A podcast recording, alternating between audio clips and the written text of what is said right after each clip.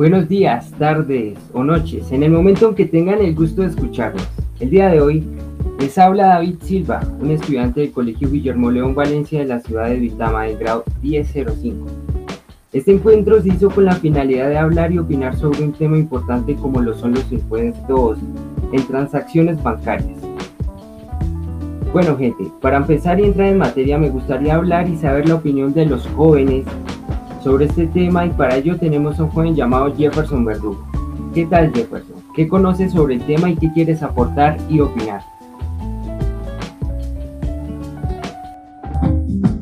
¿Qué dice perrito? Pues exactamente no habla con Jefferson Sebastián Verdugo del grado 15 y pues parce hoy les vengo a hablar y como opinar sobre sobre el tema de las transacciones financieras, ¿sí?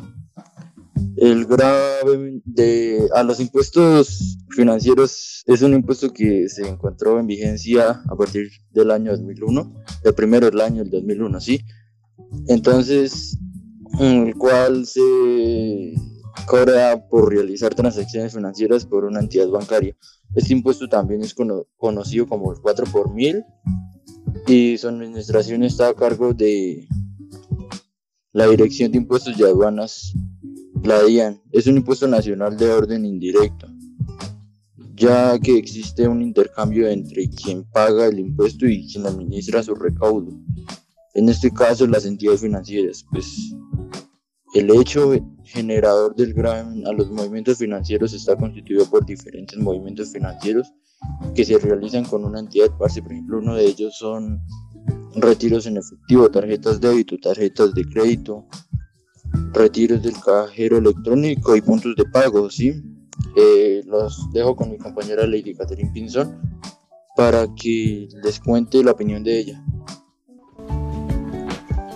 Bueno, para los que no me conocen, soy Lady Catherine Pinzón, soy estudiante de grado 5 y pues este trabajo busca analizar si este impuesto es una fuente confiable de ingresos para el Estado colombiano a mediano plazo. Defiendo una fuente de estados confiable como, aquel, como aquella en el cual a lo largo del tiempo el rendimiento de su recaudo y productividad no disminuye. Para esto se formulará un modelo económico buscando la relación entre la productividad del impuesto y su tasa. Se realizarán datos para Colombia entre el periodo del 2000 y el 2021. Colombia implementó un impuesto a las transacciones financieras a fines del siglo XX, denominada impuesto a los movimientos financieros con el fin de solucionar las crisis del sistema financiero. Este trabajo busca analizar si este impuesto es una fuente confiable de ingresos para los colombianos. Estado a mediano plazo. Defiende una fuente confiable como aquella en la que con el tiempo el desempeño y su recaudación y la productividad no disminuyen. Para aquello se formulará un modelo económico buscando la relación entre la productividad del impuesto. Los dejo con mi compañera Paula Ginette Serrano Joya. Bueno, mi nombre es Paula Ginette Serrano Joya, estudiante del grado 10. Según los trabajos hechos previamente y el análisis preliminar, las principales hipótesis a la pregunta de investigación es que el recaudo del impuesto disminuye en términos reales a largo del tiempo, por lo cual, para mantener un nivel de esperado de recaudo es necesario subir las tasas repetidamente. Adicionalmente, incrementar la tasa del impuesto acelera la velocidad en que se reduce la base gravable, es decir, que el impuesto predice una curva.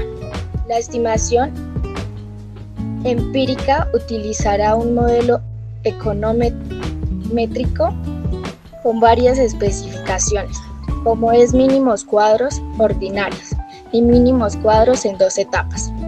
Esto con el propósito de dar una mayor robustez a la estimación. Los datos que se van a causar que se van a usar son obtenidos del Banco de la República para la mayoría de los agregados, monetarios, los cuales van a funcionar como variables de control para la estimación. Asimismo, los datos del recaudo del impuesto se obtienen de la aduana. Bueno, los dejo con mi compañero José Luis. Buenas tardes, mi nombre es José Luis Cristiano Corredor del grado 1005. Bueno, el impuesto de transacciones financieras también es conocido como 4 por mil, por mil Es un impuesto del 0,4% sobre todo tipo de transacciones financieras donde se pueden incluir retiros de los cajeros automáticos, pagarés, transferencias bancarias, banca por internet, letras bancarias y cheques bancarios, dinero en depósitos a término, sobre giros, entre otros. Este impuesto se generó para poder solucionar un problema financiero.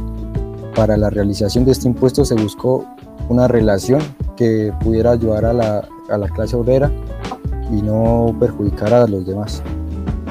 Eh, quienes pagan este impuesto son los sujetos pasivos, es decir, quienes van a pagar el tributo a través de intermediarios financieros que llevan a cabo la adquisición. En este impuesto es solo aplicado a las cuentas que tengan mayor de 9.6 millones de pesos al mes que exente, quedarían excedentes de este impuesto desde el 2014.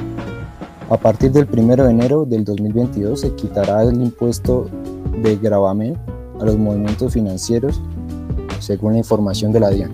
Bueno, a continuación los dejo con mi compañero Juan Carlos.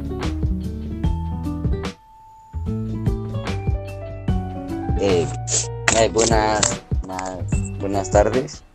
Mi nombre es Juan Carlos Díaz Serrano, el grado eh, 1005 y pues hoy les voy a hablar sobre los impuestos. Pues primero me voy a centrar en, me voy a basar en, te voy a decir el, el significado de los impuestos.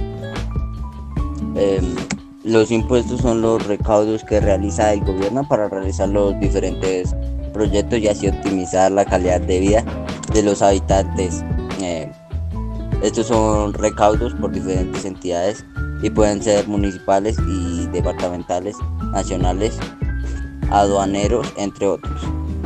Y pues mi opinión sobre los impuestos es que los impuestos en Colombia son muy elevados, tanto que,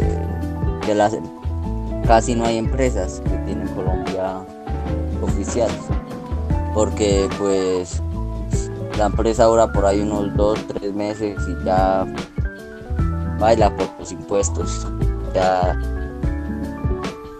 ya mm, cierran la empresa debido a el presupuesto para mantener la empresa y pues esa fue mi participación.